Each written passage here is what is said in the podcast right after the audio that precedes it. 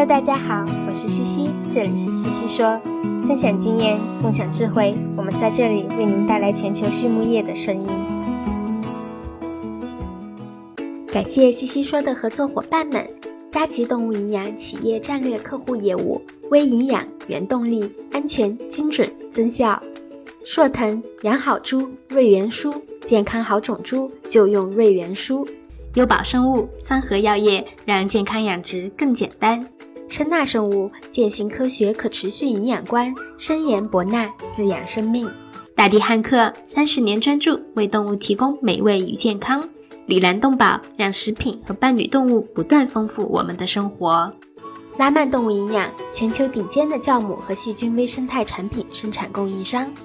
润伯特单宁酸制剂领导者。Hello，大家好，这里是西西说。今天呢，我们非常荣幸的邀请到了浙江大学动物科学学院奶业科学研究所的副所长王迪明教授。那他呢也是我的老同学了，当时我们是一起在浙大读的本科，最早的时候我们还是同班同学，对吧？一起读了两年，是的，是的。后来分流以后，你就去了动科专业，然后我是在兽医专业，所以也是非常亲近的校园友情了。那么我们还一起去了普渡啊，对，我们还一起去了普渡交流。哎呀，非常好怀念当时的日子呀。那么是的，当时对。我们公众号里面经常有读者问起说：“哎，能不能多邀请一些奶牛方向的专家呀？”然后我就马上想到了王博士。那么我们今天就请王老师来聊一聊这个奶牛健康的话题。那首先呢，按照惯例，因为可能很多读者还不认识呃或者不了解王老师，那我们就请王老师来介绍一下自己啊，就说一下你的学习经历。工作经历及呃，你是怎么进入我们这个动科行业的？好吧。好的，好的，谢谢丽丽。嗯，大家好，我是浙江大学奶业科学研究所的王迪明。呃，我的整个研究方向呢，主要是奶牛营养与健康。那么说到如何进入这个行业呢，还真的是一个我觉得比较奇特而美妙的这个经历。我呢是二零零四年进入到浙江大学动物科学学院的，然后呢。当时呢，事实上和丽丽，刚才丽丽也讲了，是一个班的。然后我们当时的班主任呢是刘金星老师，那么他也是，这也是他到目前为止唯一一次担任本科班本科生的班主任。那么他呢也是现在我博士生，呃的导师，以及我所现在所在的这个整个团队，就是奶业科学研究所整个大团队的这个首席科学家。所以呢，应该说对我的职业生涯起了非常大的这个推动和引领的这个作用。那么事实上，嗯，我们当时在上本科上营养动物营养课的时候呢，呃，刘老师就说过一个事情，他说一杯牛奶强壮一个民族，因为牛奶重要，所以我们要把牛奶研究好。那么什么样的奶牛可以创，可以有一个比较好的牛奶呢？只有健康的牛奶才能源源不断的产出这些优质的牛奶，来哺育我们这个下一代。因此呢，这个我们这个畜牧，包括这个奶牛这个研究呢，不仅仅是一个兴趣和职业。更是对我们整个国家这个责任和担当，因此呢，整个奶牛健康和营养健康呢，就变成我的我的这个本科、博士，然后后面工作以后不变的这个追求和目标。那么现在呢，嗯，我的这个也是我的研究方向嘛。那么随着整个研究的这个不断的推动和进展呢，我感觉这个解决了一些问题以后，碰到的问题反而更多了。那么因此呢，我觉得。首先呢，就是研究奶牛健康问题产生的一些原因识别方法，然后调调节措施。那么相对来讲呢，因为这个跟单位动物相比呢，反刍动物健康研究领域呢起步较晚，所以呢，我现在和我的团队也在不断的这个学习一些新知识，然后包括进行一些学科交叉，嗯，掌握一些新工具，然后呢，拓展相关的新领域。那么已经形成自己比较好的一些独特的研究内容和特色的一些研究平台。哎，我觉得说的非常好呀！一杯牛奶强壮一个民族啊，是的。那那哎，那你就是一直在这个行业，当时是怎么选的这个专业呢？然后后面一直在浙大读的研究生是吧？嗯，当时说实话进，嗯，那个本科进去的时候，事实上，呃，和大大多数同学一样，因为我们当时可能对这个专业确实不是很了解，所以呢，可能不会去主动报这个专业。但后来确实我觉得，嗯，还是那句话，刘老师对我影响特别大。嗯，就是去了一次牛场以后，我就觉得这个牛奶特别香。然后呢，当时也因为看到一些新闻，然后了解到一些事，呃，一些情况以后，我就觉得这个穿业、这个行业、这个导向非常重要，而且是国之大者。那包括这个现在我们这个，嗯，国特别国内现在这个在推行这个双二胎甚至三胎的这个政策过程中，这个怎么样保证这个牛奶的足量供应，事实上对我们整个。呃，应该说对世界领域的这个下一代的培育都非常重要，下一代成长的过程很重要，所以我觉得，呃，后来呢就是坚定了这个走这个方向，那么到现在为止一直在走这个这个路，对，大概是这么个情况。啊，对对对，是的。说到这个奶牛健康，因为我们今天就想聊一下这个 topic 嘛。那么现在我们这个奶牛奶牛高产奶牛到底有哪一些健康问题？我们如何辨别它是不是有这个健康问题呢？这个问题呢，事实上我们讲到这个高产奶牛这个问题，首先它是高产，事实上可能这个我们之前做过统计，事实上在全球范围以内，整个奶牛的这个健康问题或者代谢疾病的问题，在很很久以前四四十五四五十年之前，相对来讲并不高。为什么呢？那个时候它它的奶产量呢比较低。所以它整个代谢需求、代谢的这个过程相对来讲不是那么剧烈，就跟我们人如果那个跑步每天只跑这个一千米可能会好一点，但是你天天如果跑让你跑五千米，可能就就扛不住了。所以我认为可能就是高产奶牛它的一个健康问题的一个主要存在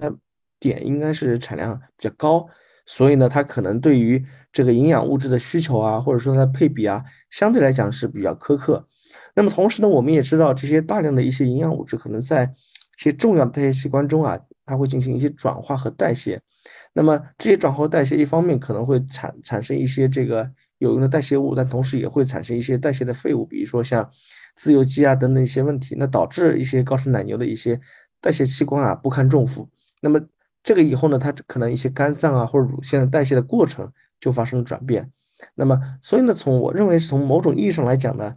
高产奶牛的代谢疾病发病率呢，呃，有些是比较高的，比如说像乳腺炎、产后瘫痪、脂肪肝，然后酮病等等的一些问题。那么，比如说消化道部位一些这个硫胃酸中毒啊、正胃移位啊、支气病啊等等一些问题。那么，事实上这些代谢疾病的产生是导致高产奶牛这个健康问题的主要的这个。这个问题，当然我们不涉及到一些传染性疾病啊。那么，如果从这个代谢性角度来讲呢，可能会不断会影响奶牛的这个健康状况，同时呢，就是会导致它的奶产量下降，那么乳品质呢，肯定也会同步的进行一些这个这个降低。那么因因此呢，它我认为这个健康问题关乎一个量和质的问题。所以就是产量高了，我们奶牛的营养要求就高了，那它这个代谢的器官就不堪重负，那就会引起这些健康问题，对吧？那它代谢，那它代谢失衡的分子机制上来说是是怎么样子的一个分子机制呢？嗯，事实上，这个奶牛代谢失衡的这个分子其实，它事实上是个非常非常复杂的过程，就是因为。呃，我们要，我们如果把奶牛看成一台机器的话，它就是不断生产牛奶的一台机器。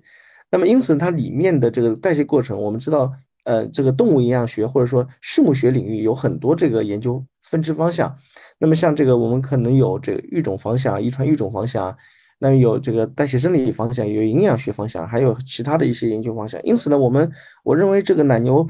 机体代谢失衡的分子也非常复杂。一方面呢，我认为它可能奶牛体内的这个激素分泌的一些紊乱，就特别在一些特殊时期，比如围产期，它的一些包括瘦素啊、胰岛素啊、胰高血糖素啊，所以说等等的一些分泌会造成一些这个变化。这些变化呢，可能导致一些关键器官里面的一些代谢的这个路径途径发生一些问题，最后呢，可能造成相关的。代谢疾病的问题，这是第一个。第二个呢，事实上我们现在呃，不管是国内还是国外，可能还是存在一些这个饲料配比不合理。那么这可能和当地的本土化的一些资源呃不足有关。我们只能用当地的一些饲料，为了节省成本，然后呢，嗯，配比上可能没有完全达到这个高产奶牛这样一个需求。那么最终呢会造成造成这个局部的物质，特别是局部器官的这样一些物质的代谢分配比例上的一些问题。那比如说像这个日量精料过高，它会导致一些瘤胃酸中毒啊，然后一些比较特殊时期，比如说围产期，它如果说日量能能量密度过高或者过低，都会导致一些肝脏脂肪代谢的变化。那么第三方面呢是管理层面的一些问题。那比如说，如果说我们比如说在奶牛挤奶前后没有做好这个乳头的消毒工作啊，那么导致乳房炎啊这个问题。那么，那么另外一方面从营养角度来看的话，代谢失衡，我觉得主要是体现在这个营养素的摄入不足或者不平衡。那么最后导致体内乳成分的一些前体物，那包括一些挥发性脂肪酸啊，包括其他的一些物质啊，这合成合理不均衡和不合理。那么最终呢，导致这个器官一些损伤，最后呢，导致这个奶产量下降，然后乳品质的呃降低这样一些问题。因此呢，我认为这个深层次的问题呢，主要在于这个呃机体内这个物质转换的规律和动态平衡被打破。那么，因为这个光这个话题呢，事实也蛮大的，呃，事实上你要把它完全研究透呢，也很难。那么，也我们团队近年来主要研究角度来看呢，主要是认为，呃，因为在这个产生代谢物和代谢物质，有用代谢物质同时，它也会产生一些自由基嘛。那么自由基本身它是对生命、生命整个生命过程很有用，但是如果它的一个清除或者它的一个呃去除，如果不是那么合理或者说不是那么这个及时的话，那可能会导致这个细胞内的这个自由基产生和消除这个平衡被打破，那么最后导致导致这个奶牛体内的营养物质代谢啊、激素分泌等的问题，最后呢引起奶产量的一些。这个下降，包括乳成分的一些一些变化，这大概可能就是呃，因为我理解的这个代谢分子机制啊，因为可能其他的老师或者其他专家可能会有不同的一些看法，或者说从其他角度可能有一些见解。对，那我们当时如果是呃一头奶牛，我们是怎么来辨别它是有这个健康问题，有这个代谢问题呢？嗯，事实上，这个这个问题其实是蛮蛮蛮前沿的一个问题。为什么呢？事实上，这个辨识一头奶牛这个如何发生健康问题，呃，包括呃前一阵子去了几个牛场，跟跟一些这个厂厂里面的人在聊，就是他们有些老师傅啊，就特别特别会看，就是这个牛一他一看这个牛这个眼眼神儿，这个毛发，然后包括它的这个，比如说这个。卧床的里面姿势啊，包括其他的一些行为，他就可能判断出来这个牛到底可能发生什么问题。但是呢，我们现在事实上，呃，想要把这个转化成为一个比较比较客观的一些东西来来讲呢，其实还是比较相对比较难的。那么我们我认为呢，事实上健康管理不到位，可能造成奶牛这个健康问题的一个应该是主要原因。那么，嗯。如果要解决这个问题的话，可能就是比如说怎么去辨识一个奶牛，呃，是否发生健康问题呢？主要几个方面啊，一个是一个看，就是这个奶牛这个状态怎么样，比如说它这个，呃，就是在这个本身代谢过程中吃的多不多，采食量足不足，然后包括这个疾病，呃，就是有一些这个体表有没有感染，然后喝水多不多，然后包括它体温有没有有没有问题。那比如说有些像有一些情况下，比如说这个他进行长长途的运输啊，或者噪音过大啊，或者其他的一些牧场人员这个频繁频繁更换啊，都会导导致奶牛一些躁动的问题。比如说它的一个卧床率就下降了，它的卧床时间就下降了。这时候我们可能要注意，它可能就是会有一些呃相关的一些问题，相关的一些问题。比如说它突然采食量下降了，呃原来吃这个干物质可能到二十公斤的。那么现在一下子到十五公斤左右了，它可能就会出现一些问题。那么这是一个方面。第二个方面呢，我们可以通过这个一个相对比较比较那个进一步的方法，就我们，通通过体液的方式。那比如说这个牛奶，我们可以去通过牛奶检测牛奶里面一些成分啊，比如说乳脂、乳蛋白这个成分，事实上对于这个奶牛健康的影响还是比比较大的。另外一个乳体细胞，如果乳体细胞过高的话，那可它可能很那很有可能就是出现一些炎症的问题了。当然，我们也可以通过其他一些方式去看一些这个奶牛的一些问题，比如说我们采个血，然后我们可以通过分析血液里面的一些指标，呃，阴阳离子也好，然后包括其他的一些这个甘油三酯也好，然后包括其他的一些这个肌定素脂蛋白，呃，也也好，那么包括其他的一些抗氧化指标也好，我们都能反映这个奶牛的呃相对处于一个情况，呃，相对来讲它嗯处于的一个情况，这种健康状况，我们都可以对它进行判断。那么当时当然呢，呃，进一步的事实上，这个现在刚刚跟那个丽丽在聊那个叫。叫那个学科交叉的事情，所以事实上学科交叉这个对于我们这个也非常重要，就是怎么样利用这个视频视频端，然后用机器学习的方式，进一步去研究这个奶牛的行为和这个奶牛的这个健康方面的一些一些一些相关性啊，然后包括一些这个就是相关的一些东西，然后做对它做出判断也是非常重要的一个一个方式和方法。对，就是说我们就是一看。一就是看奶牛的状态，它的行为；对，二就是从体液上呀，呃，牛奶的成分呀，或者采血，从血液指标上面来判断。那第三就是，呃，然后我们还可以用一些就是学术交叉交叉的高科技，是不是？呃，比如说视频什么的来进行一些。呃，分析对吧？对啊，主要行为学就是动物行为学的层面的一些东西来来。是我们家庭上向也有很多，就是这种摄像头来看行为，然后分析和判断。那我们就是如果发现了有这样子的健康的问题或者代谢的问题，我们如何来解决这样子的问题呢？嗯，事实上，我觉得这个高产奶牛的这个问题，它事实上是个比较系统的问题。它不仅仅仅仅是这个，因为我是搞营养的嘛，但我认为它不仅仅是营养的问题。就第一个呢，就是高产奶牛整个，就是所以我认为它应该是一个多维度考量的问题。那么，比如说我们现在整个畜牧畜牧学科可能两个大的方向，一个是育种，然后一个是比如说像营养，或者说像这个呃这几个几个方向嘛。那比如说从育种角度来讲呢，那比如说。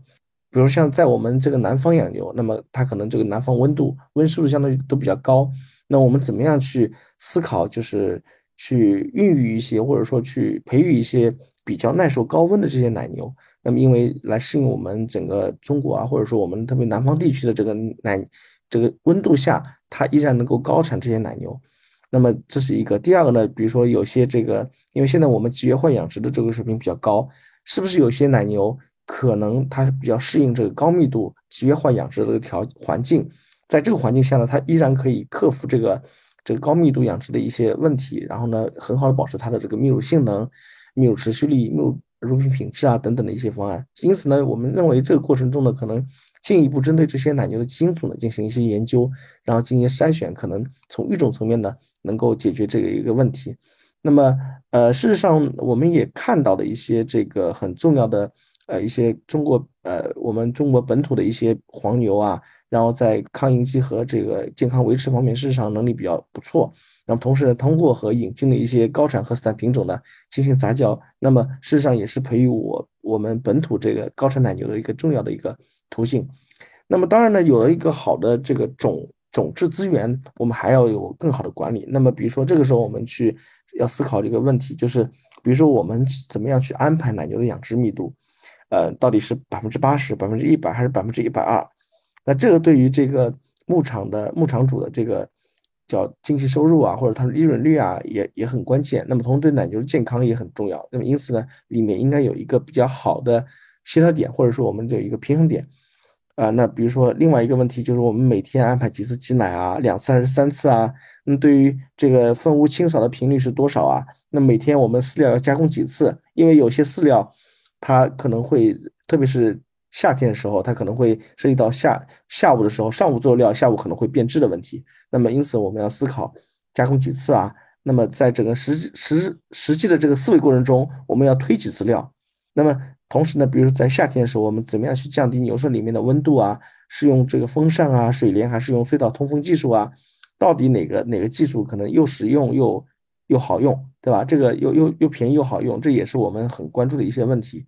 那么当然，因为我自己学营养的嘛，所以呢，我从营养角度来讲，我们可以用一些这个，比如说抗应激的饲料啊。那比如说这些饲料成分呢，可以从可以从一些天然的这个中草药里面提取出来，比如说一些包括一些白虎汤的这个中草药啊。那么包括可以，我们可以通过后期合成一些比较功能性的一些微量元素啊、氨基酸等等，比如说像锌，呃。铬、铁等等的一些物质，那么甚至是其他一些微生物代谢产物，我们也可以用用于这个抗应激的这个问题，呃，去维持它健康。因此呢，我认为事实上一些综合施策呢，才能解决这个高产奶牛这个健康问题。应该是一个比较好的一个抓手。因此呢，我认为这个过程还是一个比较系统的，我们需要多个学科，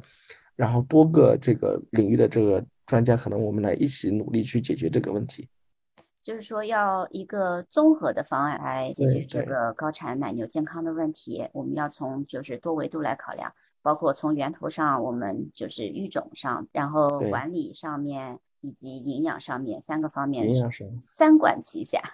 三管齐下才能才能这个解决一个问题。对对，是的，是的，是的。那呃，我们也知道，就是奶牛，嗯，这个围产期它是一个非常重要的时期嘛。那能不能请你来具体讲一讲，如果在这个奶牛围产期的时候，有哪些管理策略呀，或者嗯，营养策略、精准营养什么？嗯，事实上，这个对丽丽讲的很对啊。事实上，围产期的奶牛这个或者围产期奶牛管理的管理过程，以及围产期的这个保健工作，事实上是非常重要的。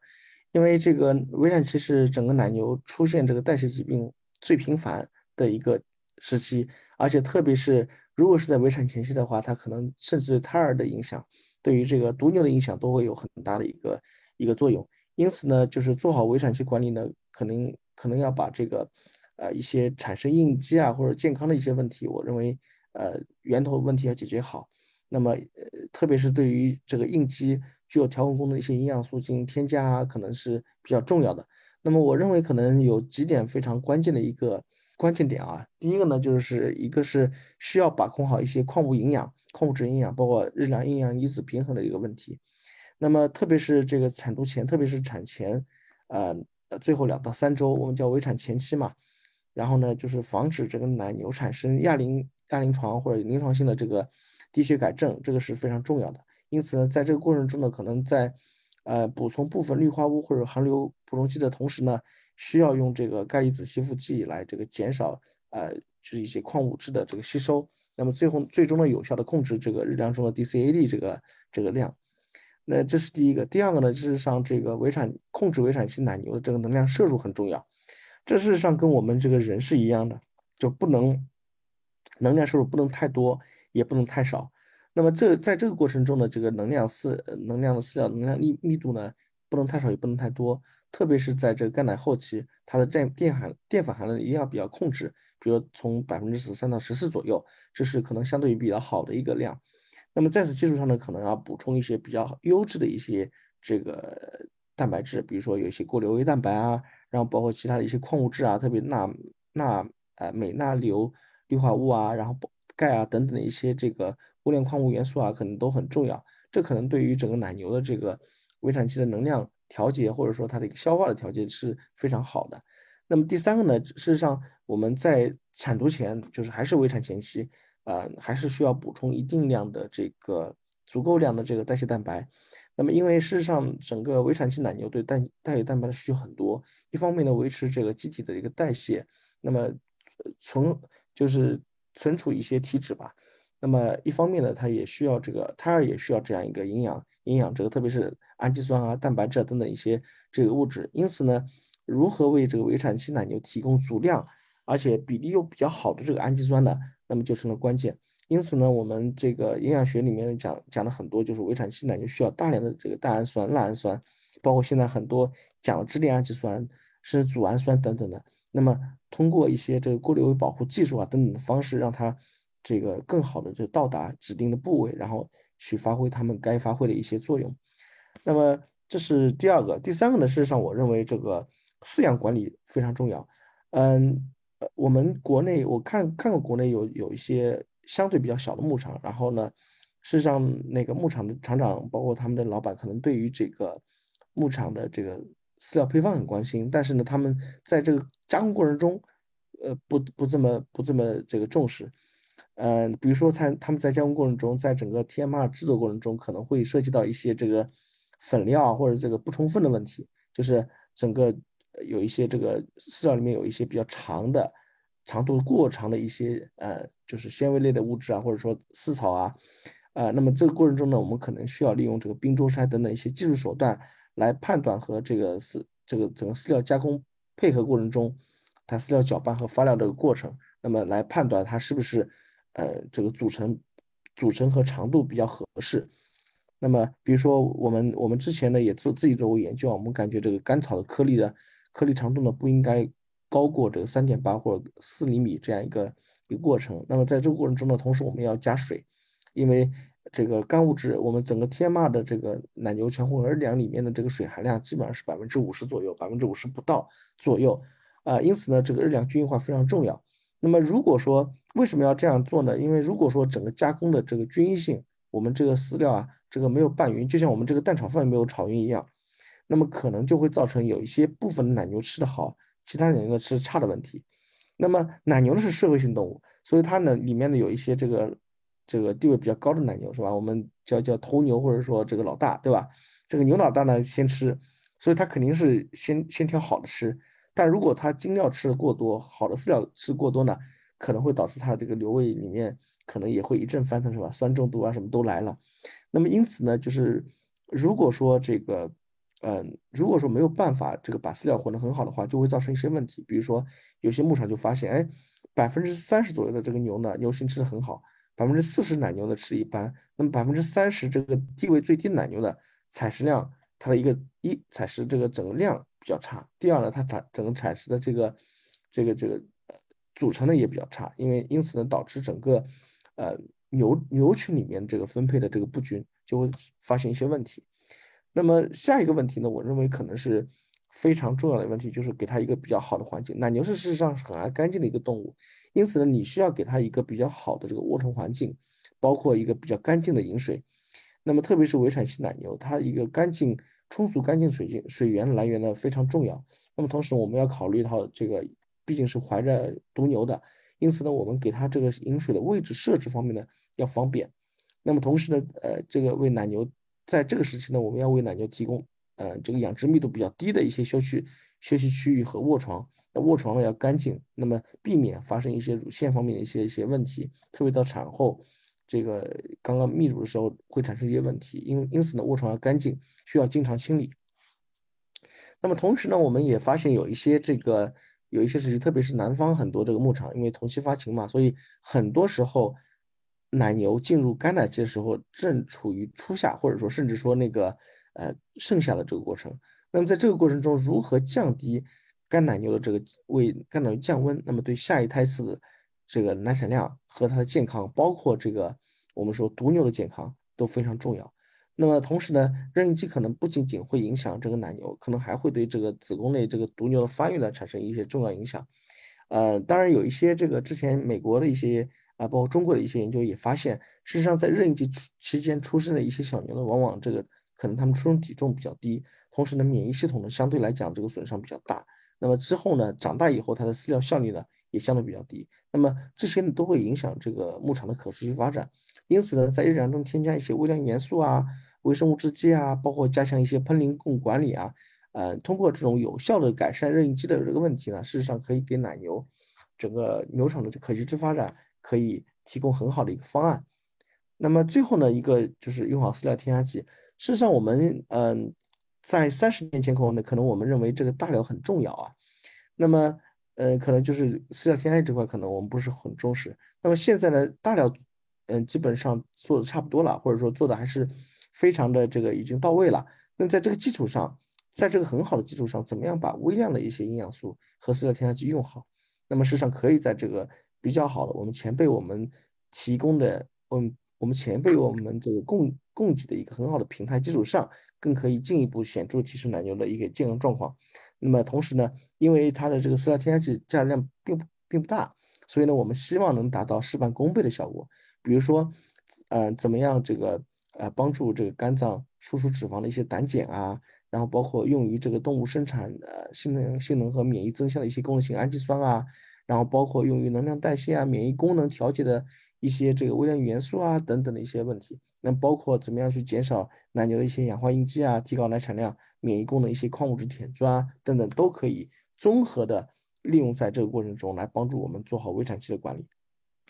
我觉得说的非常完善了，就是主要还是从营养和管理这两个方面来，呃，来来做这个的。我稍微总结一下，就是说从营养上来的话，嗯，我们可以做第一就是做把控好矿物营养的摄入，第二就是。呃能量的摄入也很重要。第三呢，就是要补充优质的蛋白质，然后嗯把控好代谢蛋白，以及用好饲料添加剂。那么嗯，在热应激的时候，特别是南方的时候，就是营养和管理上都需要来把控。那么管理上呢，饲料的加工均匀度很重要，这样子就是牛群很好的分配它们的呃饮食，然后呃包括奶牛的环境和饮水都得做好管理啊。非常完善啊，谢谢。那前面呢，我们嗯，前面我们也聊到了，嗯，运用一些高科技啊、智能啊、智慧农业来帮助。那么现在我们大家都知道，就是畜牧业的发展也是从三点零呃进入到了四点零。那你是如何看待，就是智慧牧业在我们奶牛健康管理上起到了哪些作用？嗯，这个问题其实是应该说现在。全球都在谈一个问题，人工智能的问题啊。事实上，这个我们现在，呃，不管从这个丽丽刚才提到这个智慧畜牧啊，还是说现在很多这个比较大的概念，这个元宇宙啊，然后人工智能啊，然后包括机器学习啊等等这些概念，确实很好的，可以更好的去帮助牧场进行一些奶牛健康的一些管理。那么事实上，我们呃我们现在有很多这个牛场的管理和思路的方法呢，主要还是。大部分呢还是取决于这个厂长或者其他技术人员的一些经验，所以我们现在很多牧场在讲，就是一个好的牧场，除了投资到位之外，我们需要一个比较经验丰富的厂长，因为他一一看就知道这个牛有没有问题，出什么问题了。但是呢，如果我们可以，呃，把一些比较一些先进的技术，呃，结合进来，那么我们可以把他们的经验转化为我们比较科学的一些数据，然后呢，呃，综。综合来运用这个算法，然后形成一个体系，来更好的去管理我们的这个牛场，然后把这样一些经验呢，用数据化的一个形式，用数字化的一个形式，一代代传下去。那比如说我们现在很多互联网一些大厂在做的一些猪脸识别啊、牛脸识别啊，那么包括一些行为检测技术啊，然后再把这些信息呢和牧场里面一些已经能获取的一些数据啊、信息啊进行融合。那么说不定也可以为整个牛场的一些管理，然后整个养殖技术的呃提升，那么提供一个非常有效的一些技术信息。包括呢，现在我们这个比较火的这个 ChatGPT，怎么样这个应用到我们这个饲料配方过程中，让它进行一些人人工智能学习啊，或者说让它进行一些这个数学建模啊，然后更好的去把这个数字数字化养殖或者智慧畜牧的这个框架搭建起来。因此呢，这些这些新技术呢，可以让我们把更多的精力放在思考解决这个，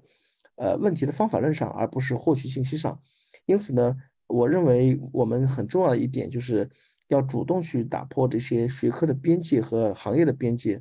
那么，呃，丽丽刚才也讲了，就是我们要更好的去拥抱这些学科交叉的一些问题，然后呢，利用这个呃其他学学科、其他行业的一些新的知识、新的理论。来帮助我们解决我们这个相对比较传统这个行业的这个一些一些卡脖子问题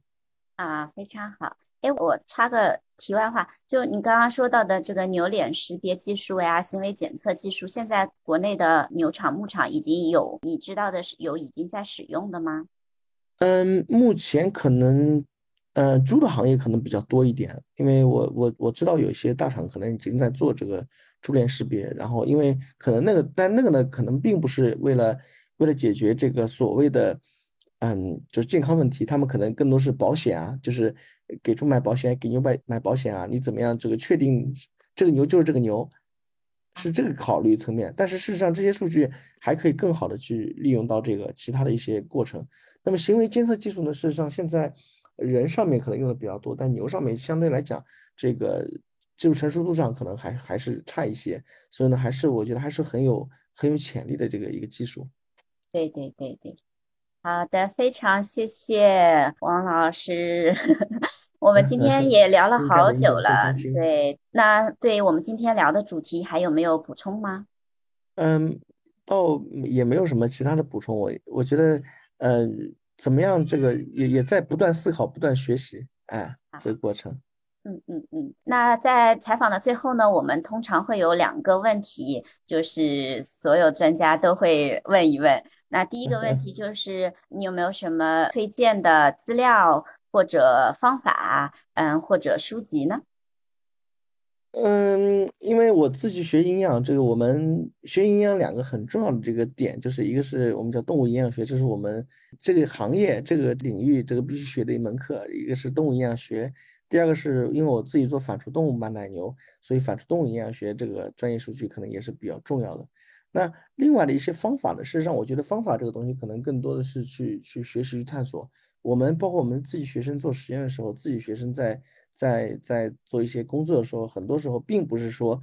呃，用什么方法，而是说我我去做研究，我要用到这个方法了，我自己查查方法，找方法，啊，这也是我认为我们我自己构建起来一个方法论，我们是相当于就是，呃，以以解决问题为目标，然后去寻找一些方法。啊，我非常同意，对，是的。以解决问题来找到一个方法，然后来解决这个问题。那最后一个问题，如果现在你可以遇到你刚刚毕业的时候的自己，你会对他说什么呢？或者你对刚毕业的呃同学想说些什么？嗯，因为现在的这个，我觉得现在毕业的同学们其实是，嗯，我觉得相对来讲，这个接接触这个知识的这个方法方式，事实上比我们当时，比我俩当时那个。呃，毕业的时候事实上是完全不同的，不能同日而语，非常完全不一样的两个概念了。因此呢，包括我自己给学生上课的时候，我明显感觉到这个好多东西在讲的时候，学生们其实呃之前接触过，甚至说深度接触过，所以呢，感觉一方面上起来很简单，一方面对我这个备课的要求也比较比较比较高。因此呢，我认为。呃，对于现在的这个同学们，我觉得包括对当时自己的说说法，一个第一个就是不要给自己设限，因为每一个行业毕竟它是有一些行业的这个限制或者行业的壁垒，那么呃，怎么样就是把自己的这个思维半径啊打开，然后去放开自己的这样一个思维，然后呢，呃，在聚焦自己行业问题的基础上，把自己解把这个工具箱啊，把自己工具箱解题工具箱。放大，放到了整个世界里面去，那可能会有意想不到的收获。这是第一个。第二个呢，呃，我觉得三个臭皮匠顶个诸葛亮。我觉得，嗯，找一些这个不同学科的一些小伙伴，或者说同一学科不同的细分方向的一些小伙伴多聊聊，哎，说不定就可以有一些新的一些聊出一些新的思路、新的解决解题方式、解题的这个方法，然后呢，更好的去解决这个行业的一些问题。然后这是两个，我认为，呃，就是。打破边界啊，打破学科边界和这个创新学科理论这个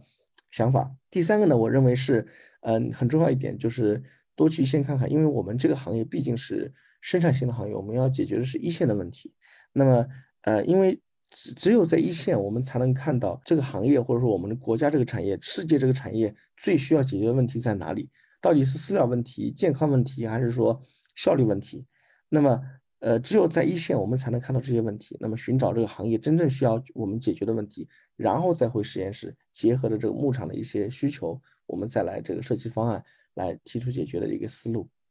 啊，就是破界、跨界、闯世界，对不对？对，破界、跨界、闯世界，对，